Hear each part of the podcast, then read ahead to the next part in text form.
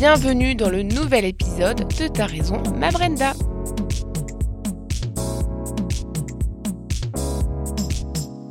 On ouvre cet épisode avec le géant du streaming suédois Spotify. Avec 159 millions d'utilisateurs actifs, dont 71 millions d'abonnés payants, le leader mondial s'apprête à entrer à la bourse de New York début avril. Ses abonnés lui rapportent 90% de son chiffre d'affaires, ce qui laisse une faible part à la publicité. Le plus étonnant est que Spotify n'est toujours pas rentable.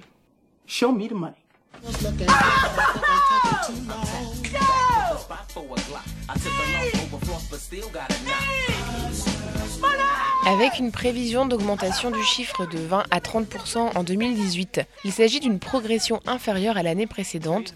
Est-ce que cela laisse de la place libre aux autres acteurs du même domaine comme Bandcamp par exemple? Bonne question.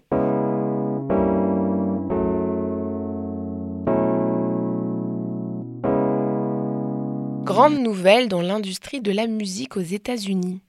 Pour la première année consécutive, le chiffre d'affaires de la musique est en croissance. Et c'est la première fois que cela se produit depuis 1999, soit en presque 20 ans. So what we're adding in iTunes 8 is the ability to just look at your albums by album cover. Encore une fois, cette hausse est largement imputable au streaming, toujours plus populaire auprès du grand public. Selon la RIAA Recording Industry Association of America, les abonnés aux plateformes de streaming ont bondi de 56% en 2017. Comme on pouvait l'imaginer, le téléchargement a quant à lui diminué, avec une chute de 25%. Et il n'est pas le seul. La vente de produits physiques est en baisse elle aussi, excepté pour les 10% de vinyles supplémentaires qui se sont vendus. L'industrie de la musique est en plein bouleversement et cela ne semble pas être terminé.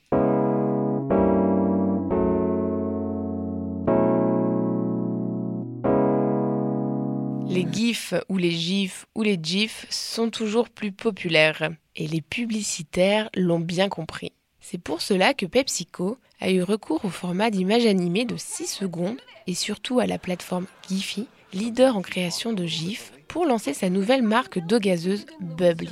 Pour l'occasion, la compagnie a fait appel au célèbre acteur Neil Patrick Harris, plus connu sous le nom de Barney dans la série How I Met Your Mother, pour décliner des centaines de gifs le mettant en scène. Make fun of the Great White North all you want. It's the best country in the world. The social experiments. USA! USA! USA! Okay, okay, okay. You know, what does that even prove? Okay, you chant anything, people will join in. Canada! Canada! Canada! Okay, they won't chant anything. La page Bubbly compte à ce jour 956 millions de vues. Malin!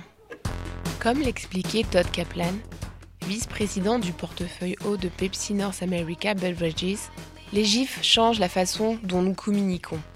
Ils nous font rire, ils nous font sourire et nous donnent envie de nous connecter et de partager davantage les uns avec les autres. Le procédé est si futé que la plupart des consommateurs ne se rendent même pas compte qu'ils sont face à une publicité.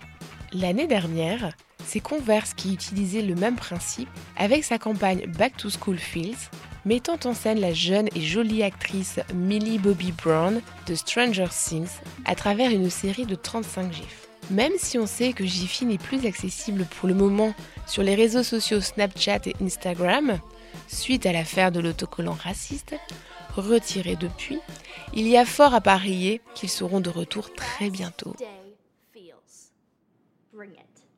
Et c'est ainsi que nous terminons l'épisode de Ta raison ma Brenda de la semaine. J'espère que cela vous a plu.